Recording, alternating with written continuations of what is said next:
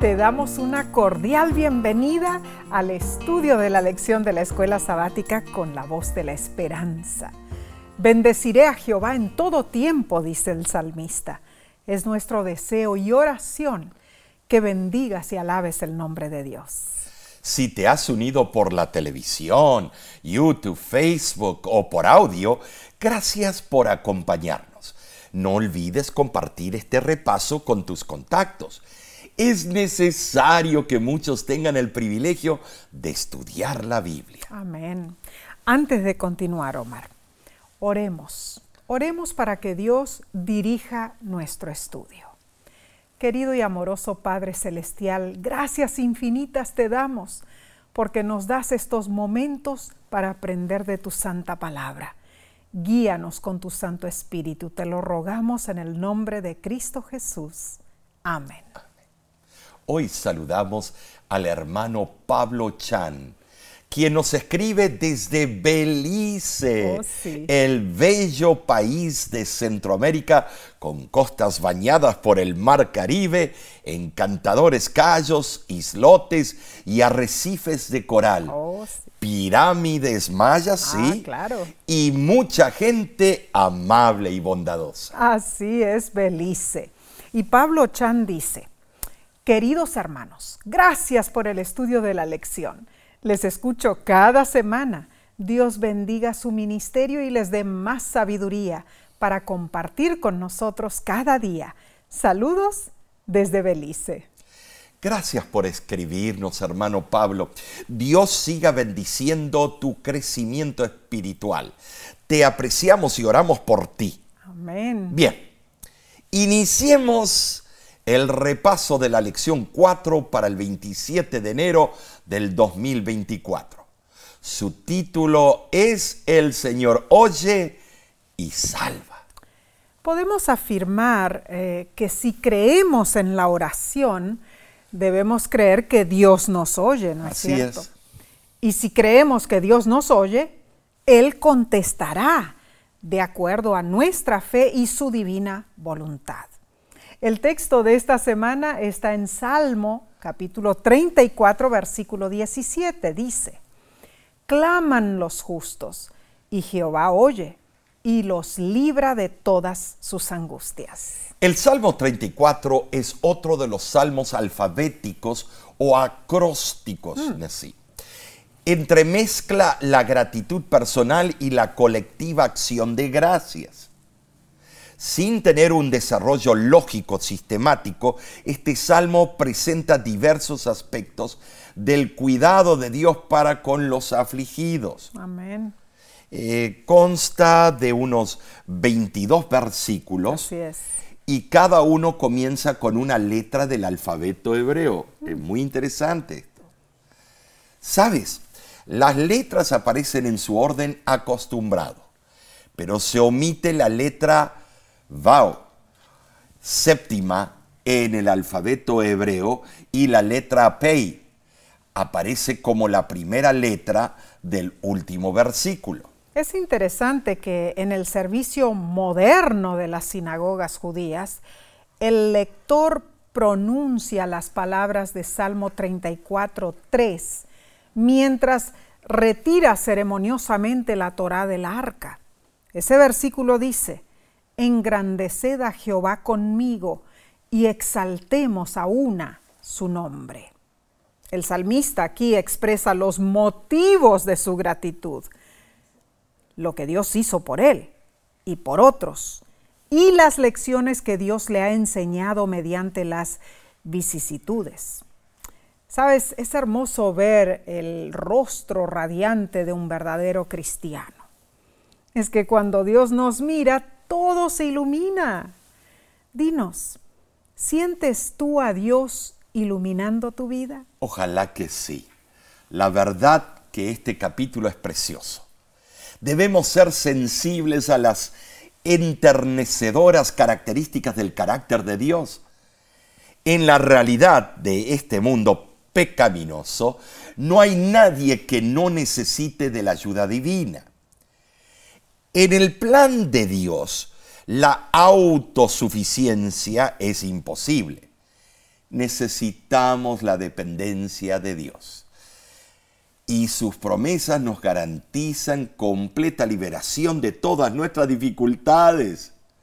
Y definitivamente algunas de las recompensas de la vida eterna las podemos disfrutar ya en la tierra porque Dios nos protege y nos cuida. Oh, que la gloria sea siempre para Él.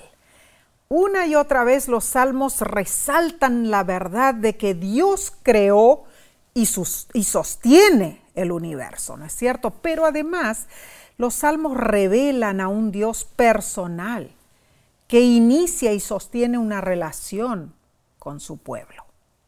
Omar, claramente Dios está cercano, ¿no es cierto?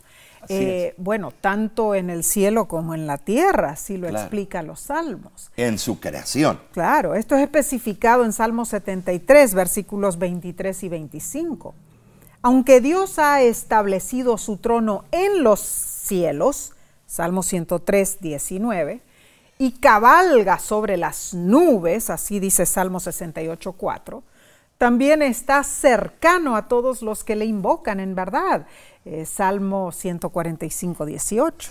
Tremendo. Los salmos son un libro de oración eh, que defienden inquebrantablemente la verdad de que Dios vive y actúa en favor de los que en oración claman a Él. Amén. Los salmos son significativos precisamente porque están inspirados y dirigidos al Dios que oye y contesta nuestras oraciones. Amén. Ahora, siempre debemos recordar que la respuesta adecuada a esa cercanía del Señor consiste en que vivamos una vida de fe en Él, una vida de obediencia a sus mandamientos. Hermano, hermana, nada que no sea fe y obediencia le es aceptable. La historia de Israel a menudo revela esa verdad en forma contundente. Cuán cierto es esto. Dios espera que confiemos en Él y le obedezcamos. Bien, la semana pasada estudiamos la contundente supremacía de Dios. Los salmos lo describen como el divino, soberano, creador, rey y juez. Estas afirmaciones de fe inspiraron a los salmistas a tener confianza para creer que Dios oye los clamores de sus hijos y los libera de cualquier circunstancia difícil. Esta semana contestaremos las siguientes preguntas. ¿Por qué queremos estar seguros de que Dios nos oye? ¿Qué pasa cuando eso no sucede? ¿Será que nuestra relación con Dios depende de lo que Él puede hacer o no por nosotros? Así acusó Satanás al pobre Job. Omar, en verdad vivimos en un mundo que sufre daños colaterales a causa de qué? Del pecado, ¿no es cierto? Claro. Entonces, ¿cómo debemos esperar en el Señor? ¿Y cómo podemos revelar mejor al Dios que nos oye y nos libera? Esta semana consideraremos la maravillosa seguridad de que Dios está atento a nuestras oraciones. Te invitamos a compartir con otros el entusiasmo que esta esperanza genera en tu vida. Analicemos entonces la lección del domingo 21 de enero 2024, titulada no fueron encubiertos de ti mis huesos. Tremendo título. La lección pregunta, ¿has deseado ayudar a alguien pero no tenías medios para hacerlo? O eh, tal vez eh, alguna vez alguien intentó ayudarte a ti pero no entendió tus necesidades. Hmm. Incluso las personas amables y mejor intencionadas fallan en este asunto. Cierto. Pero Dios conoce perfectamente nuestras circunstancias y tiene los medios para ayudarnos. Esto significa que sus promesas de ayuda y liberación son, no son, bueno, trivialidades superficiales, sino garantías bien firmes. Amén y amén. Te invitamos a leer como tarea el Salmo 139, versículos del 1 al 18 Este salmo engrandece la omnisciencia y la omnipresencia de Dios. El salmista reconoció que la sapiencia divina es tan magnífica que ni el vientre de una madre puede escondernos de su presencia. Hermano, hermana, no podemos escapar de Dios. Incluso es imposible escondernos de Dios en las tinieblas. Algunos planean sus funestas obras por la noche para que supuestamente Dios no los, los vea. Se equivocan. La oscuridad oculta los hechos de los mortales, pero no de Dios. Esto es muy cierto. Ahora, la estructura rítmica y poética del Salmo 139 consta de cuatro estrofas. La primera sección, versículos del 1 al 6, trata de la omnisciencia de Dios. La segunda, los versículos del 7 al 12, habla de su omnipresencia. En la tercera sección, versículos del 13 al 18, el salmista está convencido de estas verdades. Y en la última estrofa, versículos, bueno, del 19 al 24, ocurre un cambio temático. El salmista expresa su desaprobación por la conducta de los impíos y ruega estar en armonía con Dios. Sin duda, Dios escudriña la mente. Él es el único que conoce lo que hay en nuestros pensamientos. Salmo 139, 4 dice, aún no está la palabra en mi lengua, y he aquí, oh Jehová, tú la sabes toda.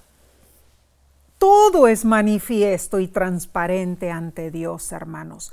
No hay lugar en el vasto universo donde no esté su divina presencia. Asombroso. Además, la diestra de Dios acompaña a todos sus hijos. No solo al misionero que está predicando en un lugar remoto, sino todos los seres humanos. Y Él obra en nuestras vidas desde antes de nuestro nacimiento. Pero como un gran artista no exhibe su cuadro hasta que está completo, Dios no levanta el velo de nuestra existencia hasta que todo esté perfecto en simetría y en forma.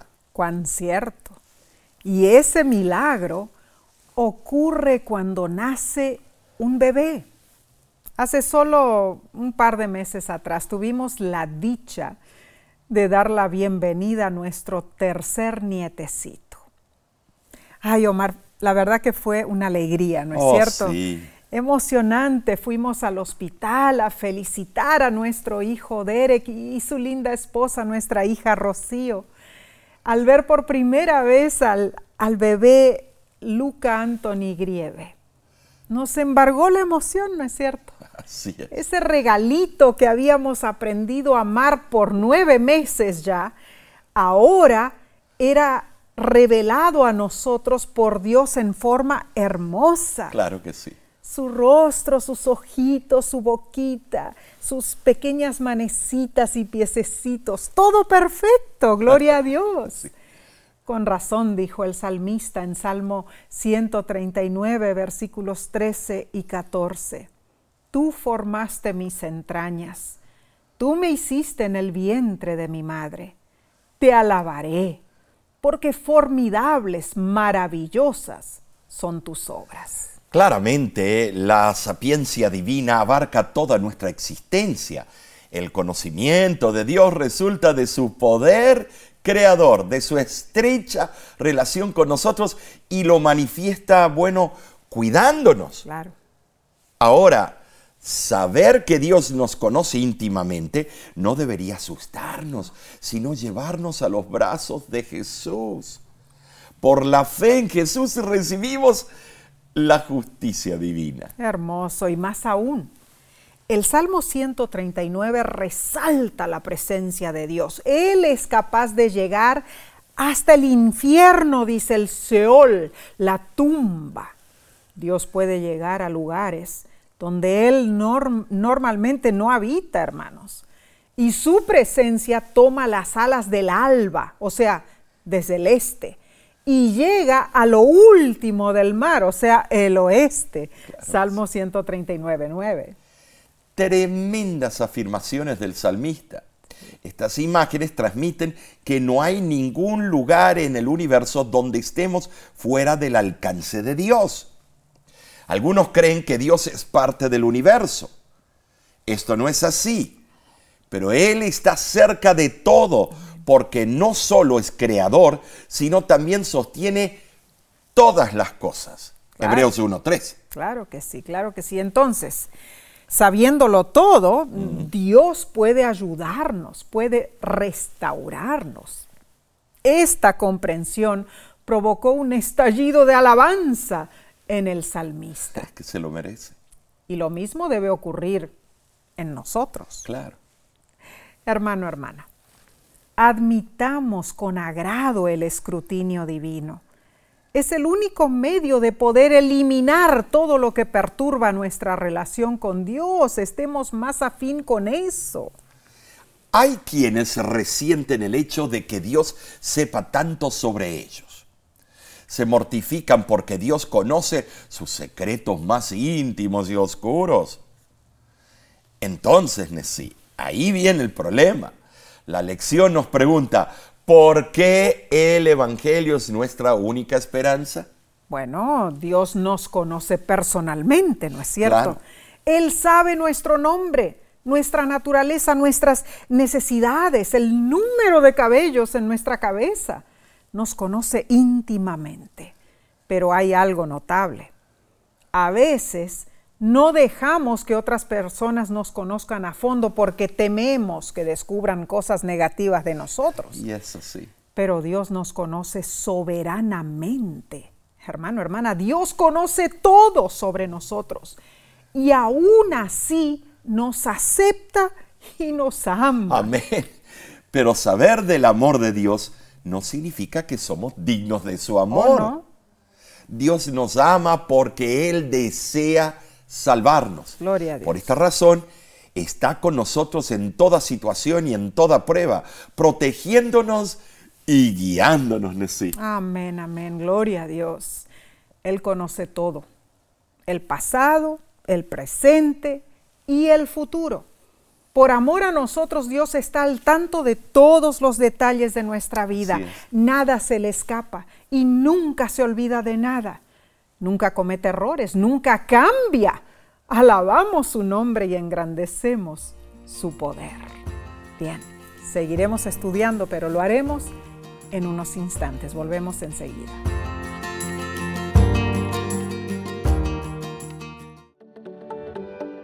En nuestra aplicación puedes encontrar más contenido como este que te ayudará en tu vida espiritual.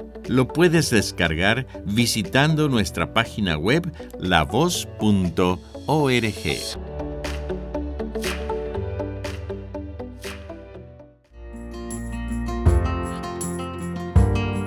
Es bienaventurado el que Dios escoge y atrae para sí. Así es.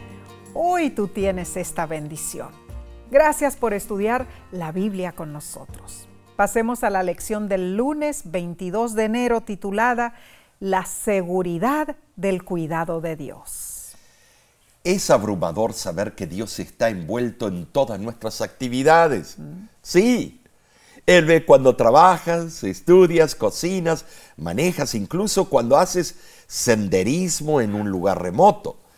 Nada pasa desapercibido para Él.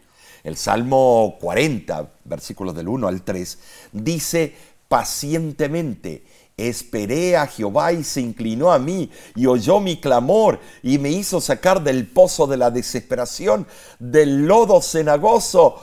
Puso mis pies sobre peña y enderezó mis pasos.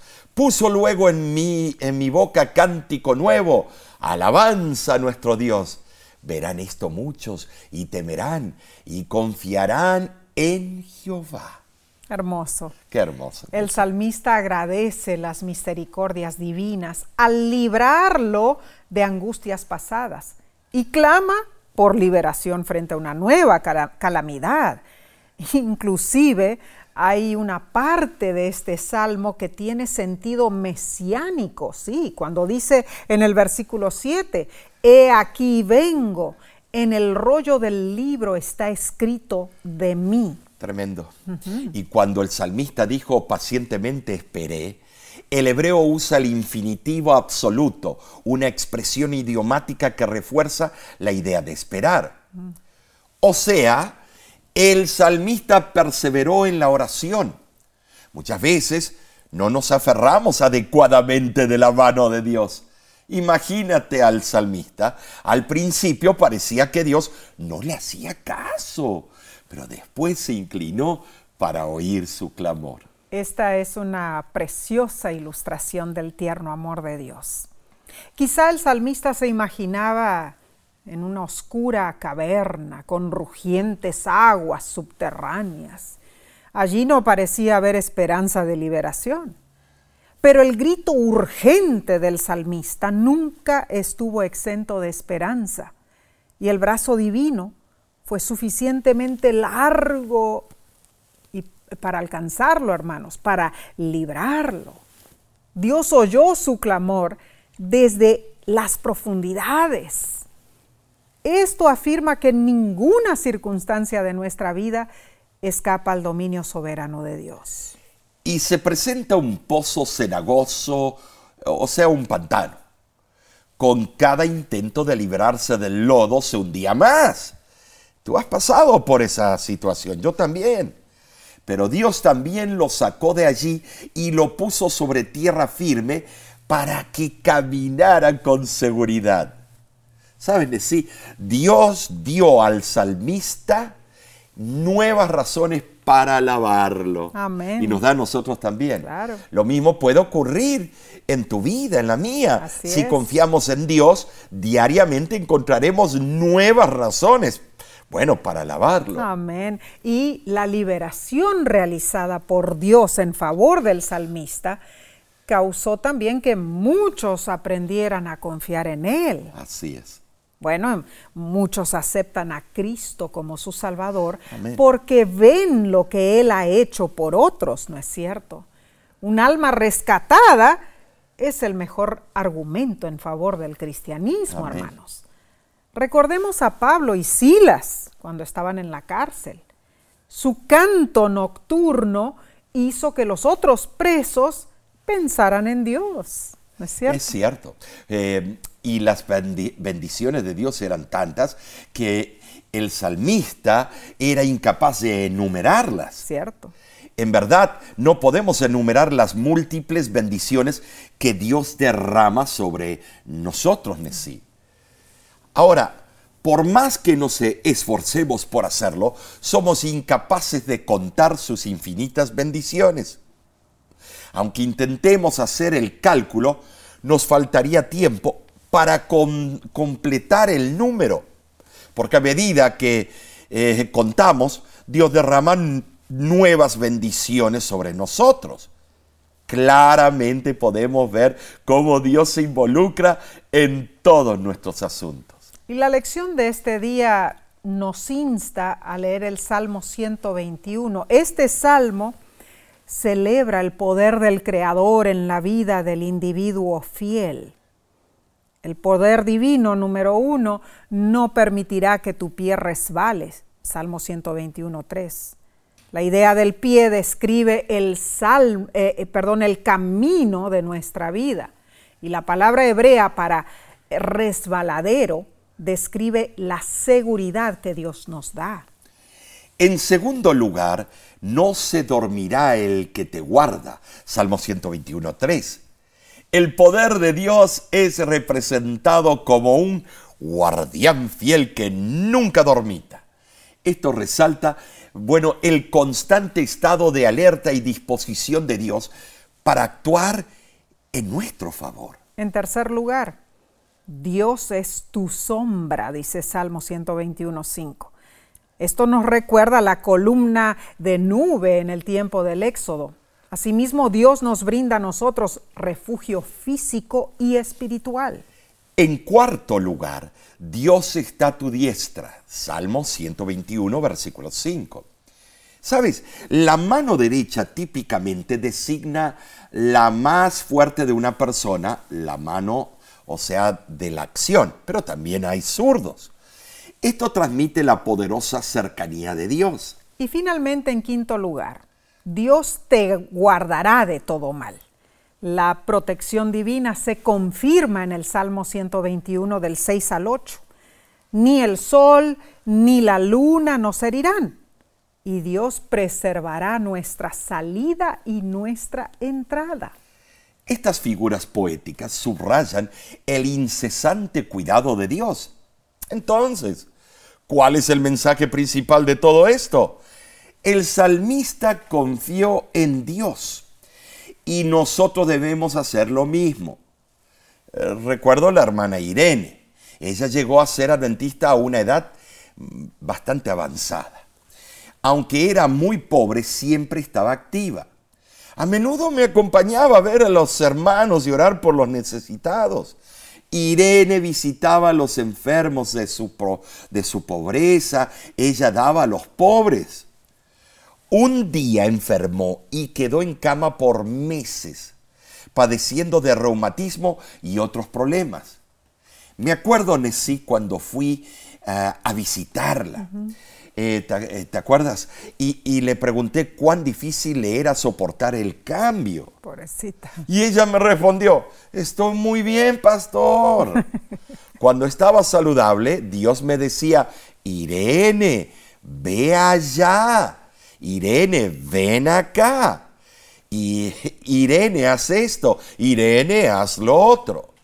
Y yo hacía todo tan bien como podía. Ahora Dios me dice, Irene, quédate quieta, acuéstate y tose. Pobrecita, pobrecita. Tenía un sentido de humor. pero la hermana Irene mejoró de su salud y volvió a hacer la obra del Señor. Tremenda ganadora de Sí, esa era una mujer que como el salmista confiaba en Dios, ¿no es cierto? Hermano, hermana, confía que Dios cuidará de ti en todo momento, no dudes de eso. Bien, pasemos entonces a la lección del martes 23 de enero titulada El Señor es un refugio en la adversidad. La Biblia es austera en el uso de adjetivos. Para compensar esta escasez modificadores, de modificadores, los poetas hebreos dependieron de comparaciones para articular sus ideas. Mm. Interesante. Sabes, hermano, utilizaron una amplia gama de metáforas para expresarse. Por ejemplo, eh, Salmo 61.3 dice, porque tú has sido mi refugio y torre fuerte contra el enemigo. Entonces las palabras refugio y torre describen el poder de Dios en la adversidad. Refugio sugiere un resguardo en la guerra, la tormenta y el calor. Y las torres en tiempos bíblicos significaban protección. Cuando había guerra, el pueblo se escondía en una torre, como en el caso de Gedeón y Abimelech. Ahora, imagínate cómo estas metáforas se podrían reinventar en nuestros tiempos para ayudarnos a comprender el cuidado y la protección de Dios por nosotros.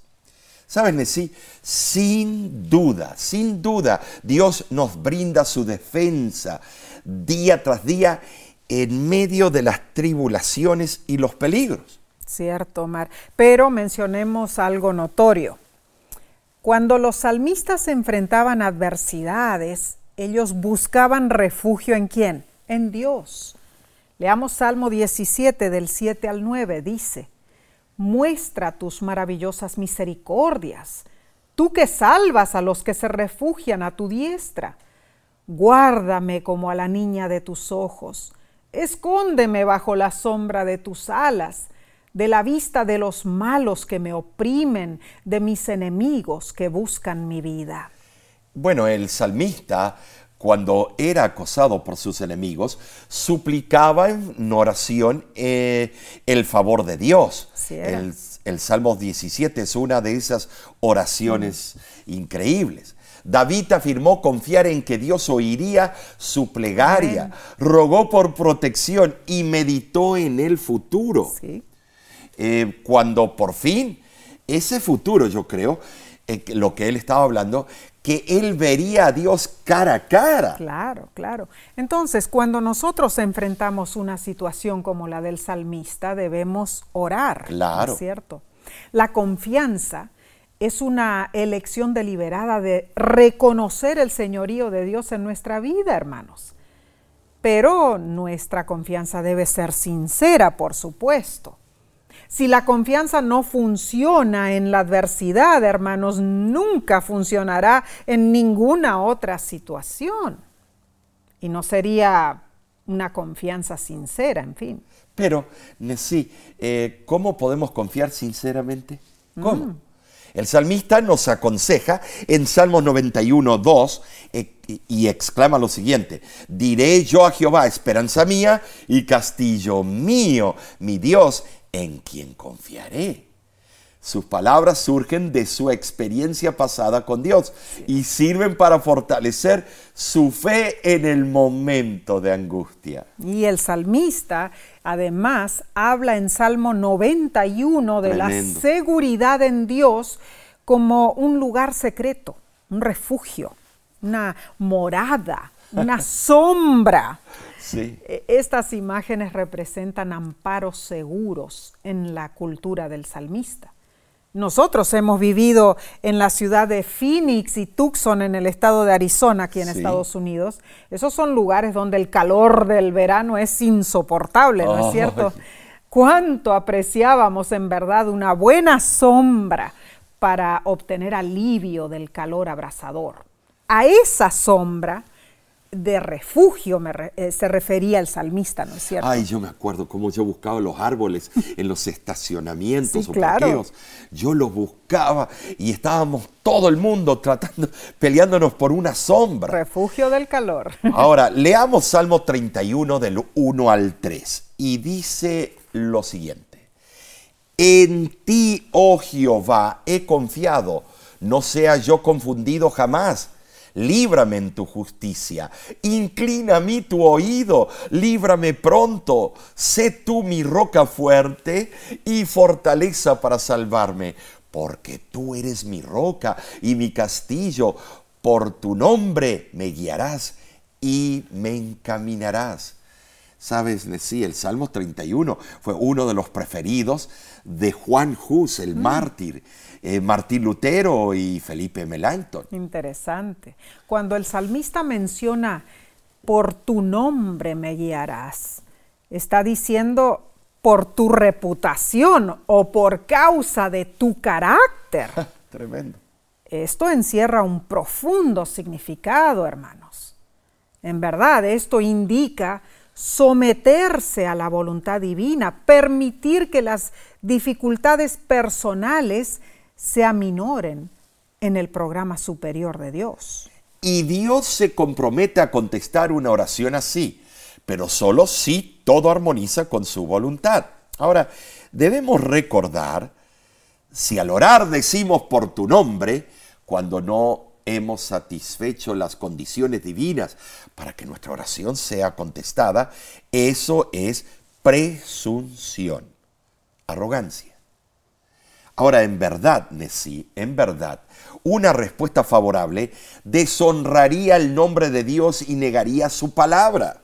Si nos da el gustito. Claro, claro. Eh, veamos otra metáfora utilizada por los salmistas. La última palabra del Salmo 17, 8 dice, escóndeme bajo la sombra de tus alas esta alegoría eh, resonó en Mateo 23, eh, versículo 37, ¿no es cierto? Eh, cuando Cristo dijo, ¿cuántas veces quise juntar a tus hijos como la gallina junta sus polluelos debajo de las alas?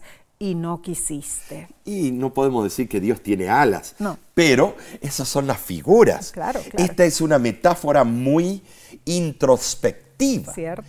El estar bajo las alas de Dios incita consuelo y seguridad. Amén.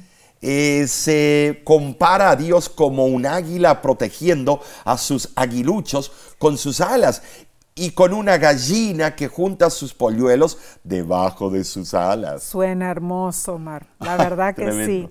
Pero la lección pregunta, ¿cómo podemos afrontar cuando nos sobreviene una calamidad y parece mm. que no vemos la protección de Dios? Muchos hemos experimentado situaciones angustiantes, pero hay quienes enfrentan terribles tragedias, oh, sufrimiento intenso, abuso, mm. rechazo. Mm.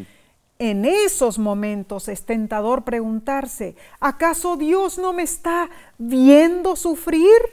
En Juan capítulo 16, versículo 33, Jesús dijo, estas cosas os he hablado para que en mí tengáis paz. En el mundo tendréis aflicción, pero confiad, yo he vencido al mundo. Si has sufrido dolor profundo, entiendes las aflicciones a las que Jesús se refiere en este versículo. Seguro. Eh, pero quizá te cuesta creer que Jesús venció al mundo y que en las dificultades puedes experimentar paz. Oh, bueno, aunque sea difícil. Piensa en esto, hermano, hermana. Recordar que la palabra de Dios es verdadera es algo que sí puedes hacer, incluso cuando parece que no se puede hacer nada más. Así que en donde estés, puedes decir, Señor, tú eres mi refugio y mi fortaleza, confío en ti. Así es. Al declarar eso, estás haciendo lo que tú puedes hacer hoy estás eligiendo ser fiel y obediente a Dios. Y el resto le toca a Dios. Continuaremos estudiando en unos segundos.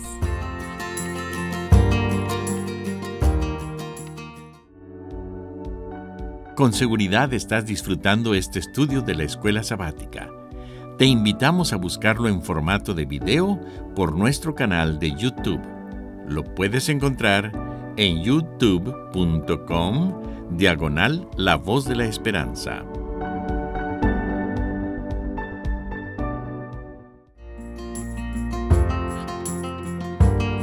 Estamos comprobando con los salmos que Dios nos oye y nos salva.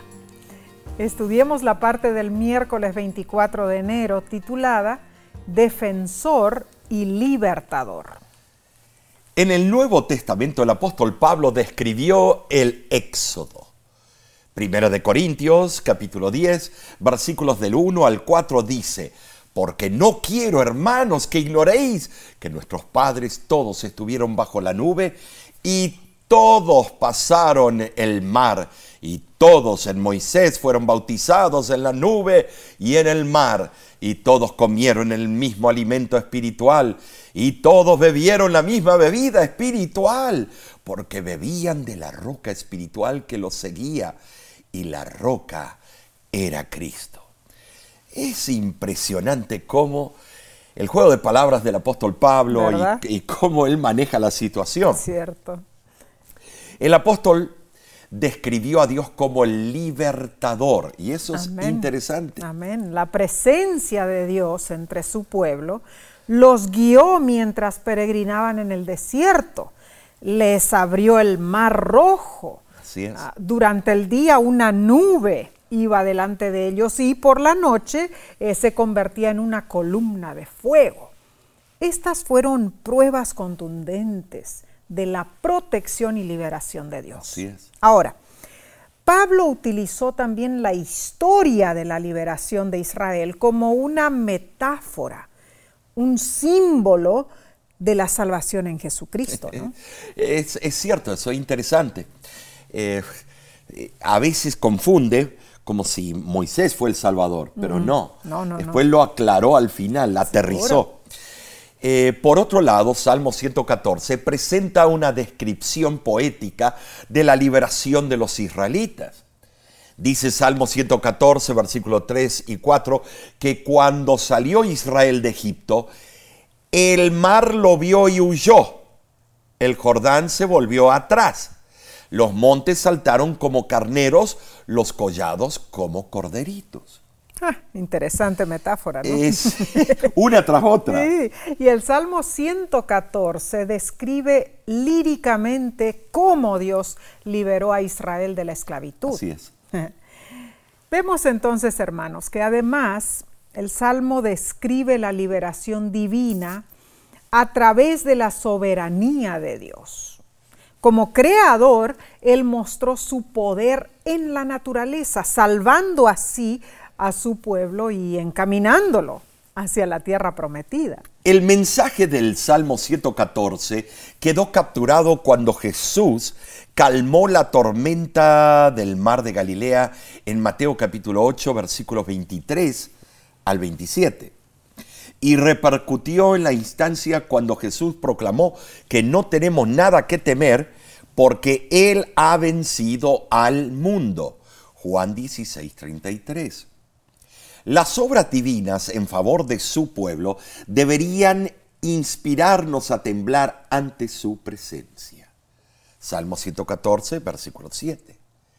Pero ese temblor debe ser un reconocimiento de adoración porque teniendo a Dios a nuestro lado, no tenemos nada que temer. El libro de los Salmos presenta a Dios como libertador en cuatro instancias.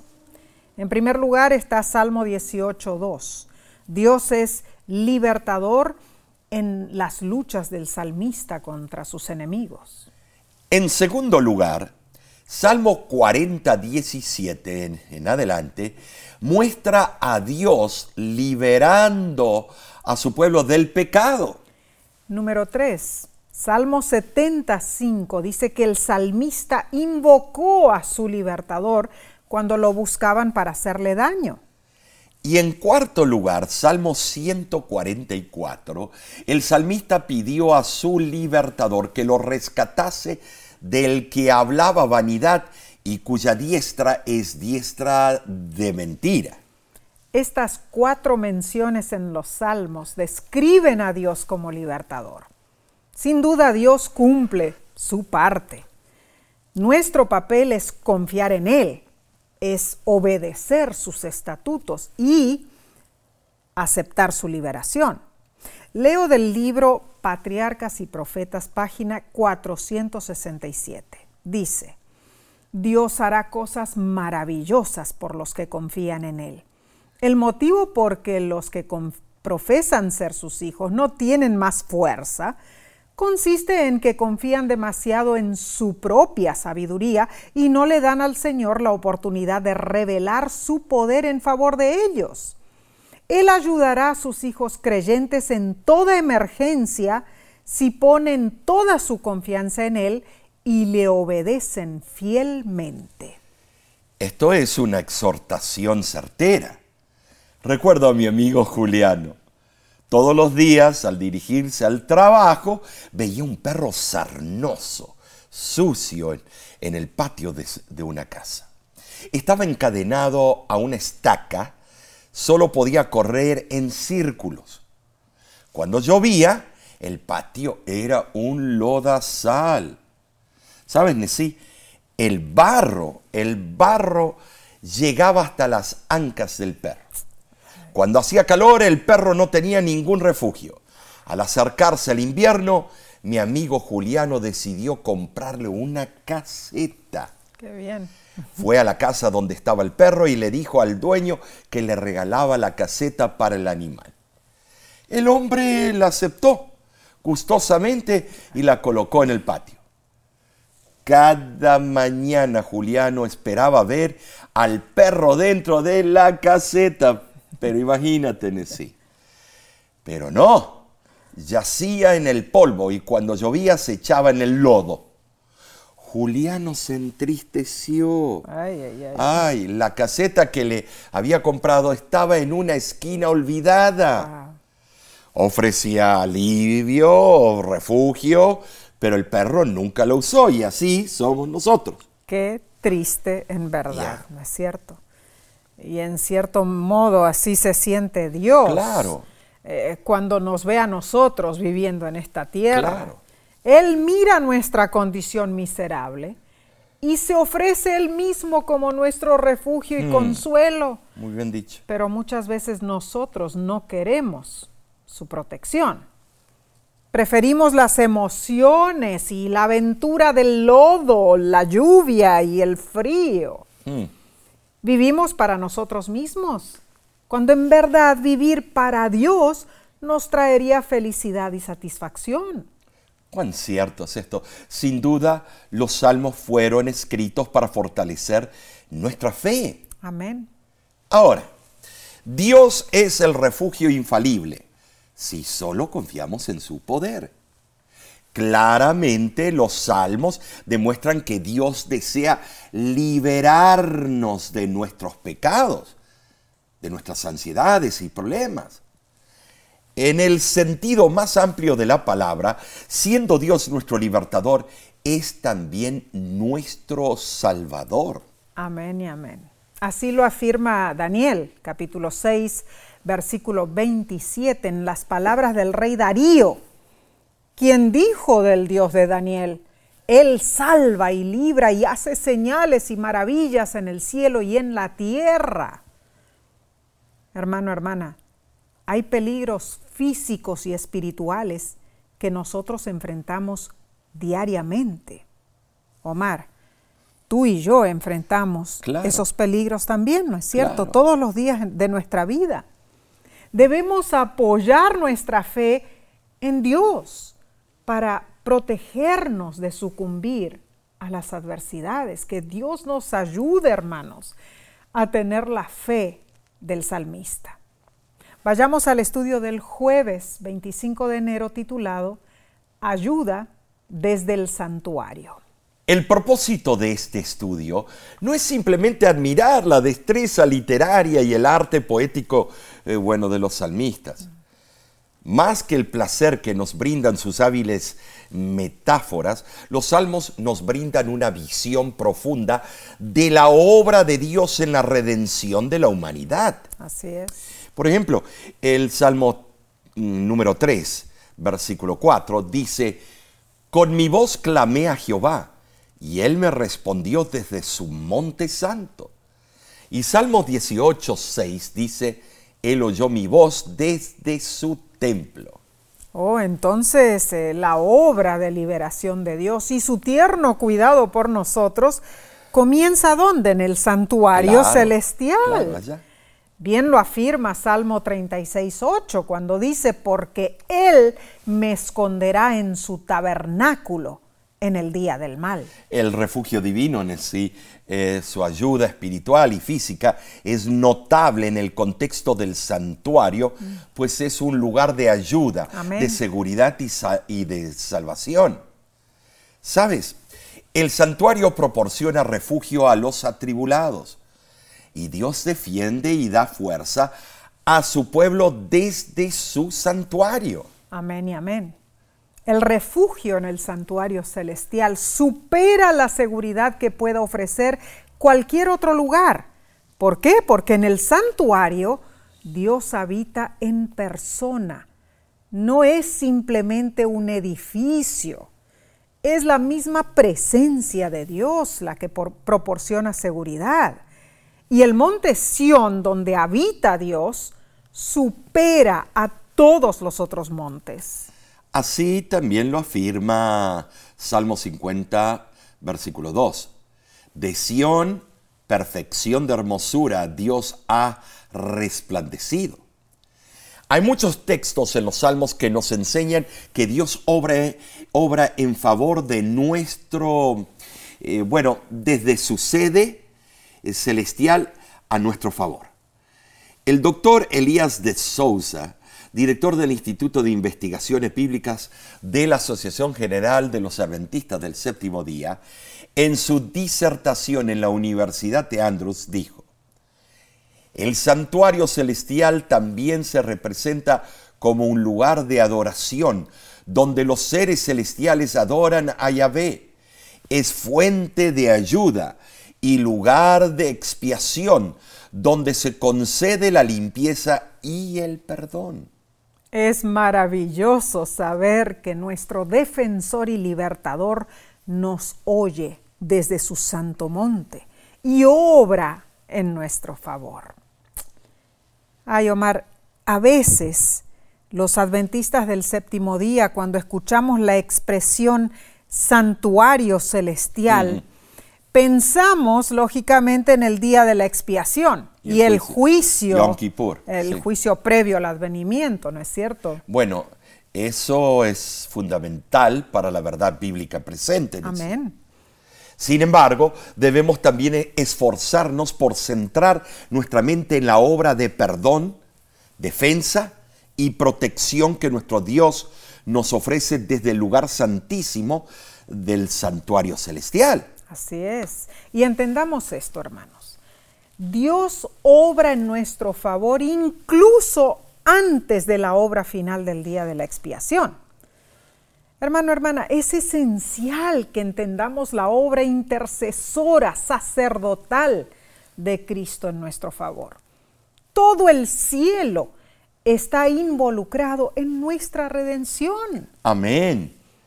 Hebreos 4, versículos del 15 al 16 dice, porque no tenemos un sumo sacerdote que no pueda compadecerse de nuestras debilidades, sino uno que fue tentado en todo según nuestra semejanza, pero sin pecado. Acerquémonos pues confiadamente al trono de la gracia para alcanzar misericordia y hallar gracia para el oportuno socorro. ¿De qué manera, Nesí, estos versículos son paralelos a lo que dice el salmista sobre el santuario? Bueno, eh, claramente Hebreos hace eco a los salmos, ¿no es cierto? Entendiendo la santidad del santuario celestial, los salmistas reconocieron que todos somos pecadores, somos indignos mm. de recibir el favor de Dios. Y nuestra liberación se basa únicamente en la fidelidad y gracia de Dios. Amén. O sea, no hay nada meritorio en nosotros. Solo si nos mantenemos en una relación directa con Él, arrepintiéndonos y aceptando su gracia y perdón, podremos implorar la seguridad de su liberación. El servicio del santuario terrenal simbolizó la salvación que se encuentra en Jesús. Amén. Pero el santuario celestial es el real, donde Dios, el Padre y Cristo Jesús obran en nuestro favor cada día, hasta el fin de la historia de esta tierra como lo conocemos. Así es. Más aún, el santuario celestial seguirá vigente por toda la eternidad. ¡Wow! Tremendo eso. Tremendo, sí. Bueno, esta semana profundizamos nuestro estudio en diferentes esferas. El libro de los Salmos comparte emociones fuertes que abarcan toda la gama de las experiencias humanas, desde lo extático hasta lo elegíaco, desde lo complejo hasta lo sencillo. Pero además, mm. el, el libro de los Salmos contiene profundos conceptos teológicos que debemos estudiar con la ayuda de Dios. Al leer los salmos debemos tomar tiempo para, para meditar, para comprender mejor las verdades encapsuladas en estas profundas y sabias eh, palabras inspiradas por Dios. Resumamos ahora, Nessie, ¿qué te parece lo que estudiamos? A ver. En primer lugar, Dios es omnisapiente. Él sabe todos los detalles de nuestra vida, porque nos conoce desde el vientre de nuestra madre. En segundo lugar, las figuras poéticas de los salmos subrayan el incesante cuidado de Dios. Número tres, Dios es nuestro refugio en las adversidades. Él está a nuestro lado. En cuarto lugar, los salmos demuestran que Dios desea liberarnos de nuestros pecados. Él es nuestro defensor y libertador. Pero también está el punto número 5, que dice que podemos estar seguros que Dios nos oye desde su santo monte, su santuario, y obra en nuestro favor. Hermoso. Yo siento que esta lección, Omar, eh, ha enriquecido mi vida espiritual. Y es mi oración que lo mismo haya ocurrido contigo, contigo, Omar, también. Claro. Pero seguiremos estudiando, ¿no es cierto? Estudiando el libro de los Salmos.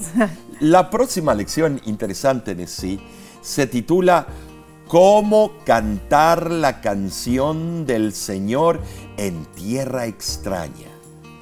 ¿De qué se tratará esto? Acompáñanos y aprendamos juntos. Así sea. En nombre de la voz de la esperanza, gracias por haber estudiado con nosotros.